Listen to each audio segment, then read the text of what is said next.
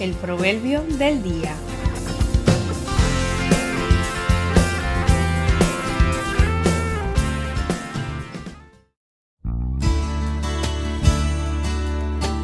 Estad firmes y constantes.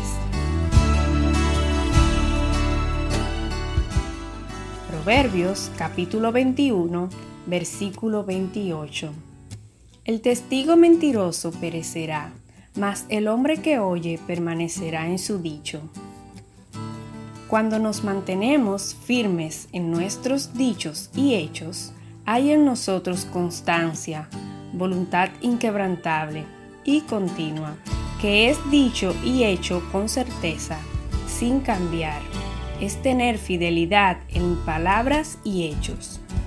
Primera de Corintios capítulo 15 versículo 58 nos dice, Así que, hermanos míos amados, estad firmes y constantes, creciendo en la obra del Señor siempre, sabiendo que vuestro trabajo en el Señor no es en vano.